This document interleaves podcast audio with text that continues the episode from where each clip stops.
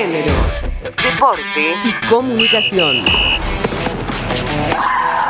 En la cancha nos van a ver. Oficina de la Mujer Deportista en Córdoba, se puso en marcha con el fin de brindar contención y capacitación sobre la violencia de género en los ámbitos deportivos. El área de trabajo está conformada por un equipo interdisciplinario que encabeza la medallista olímpica Georgina Bardach, quien cuenta más detalles. La idea de la Oficina de la Mujer es, primero, bueno, creemos que todo lo que se pueda llegar a trabajar siempre es mejor desde el convencimiento que desde la obligación. Entonces vamos a trabajar con respecto a eso en, el área de capacitación. Por una parte, va a ser a las dirigentes, porque no solamente es para deportistas mujeres, sino para todas las mujeres que están dentro del ámbito deportivo. Entonces, para todas las chicas que están en la dirigencia o que quieren acceder o que aspiran a ser dirigentes deportivos o que están siendo parte de alguna comisión de clubes o de federaciones o asociaciones, hacer una capacitación para que tengan todas las herramientas para poder desempeñarse correctamente y nada, creíamos que esa era una gran deuda porque el hombre dentro de la dirigencia deportiva eh, tiene una capacitación informal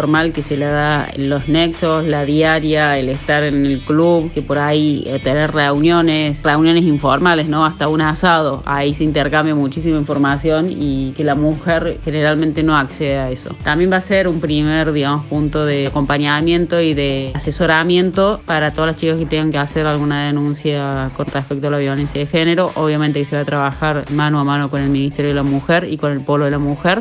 Nueva regla. Por predisposición de AFA, los clubes que participen en primera división del torneo femenino de fútbol deberán contar con categoría de reserva desde la próxima temporada. Hasta el momento no la tienen Belgrano, El Porvenir y Excursionistas. La colectiva del básquet en Argentina, el frente integrado por jugadoras y entrenadoras de la disciplina, nació como respuesta a las desigualdades e injusticias históricas en la rama femenina. Se trata de un espacio inclusivo, independiente, transversal y federal. Para conocer más, arroba la colectiva básquet.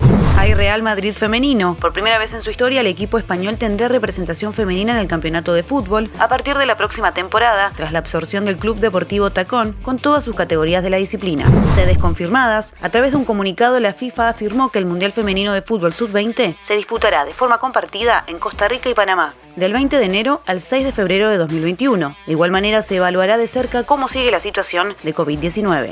Apoyo económico para la Premier League femenina. La liga masculina inglesa invertirá un millón de libras esterlinas para que el plantel femenino pueda reactivar la temporada 2020-2021. La inversión será utilizada para cubrir los gastos producidos por la estructura de test y protocolos de seguridad que el certamen deberá aplicar para combatir los efectos de la crisis sanitaria mundial. Informó Yamila Castillo Martínez.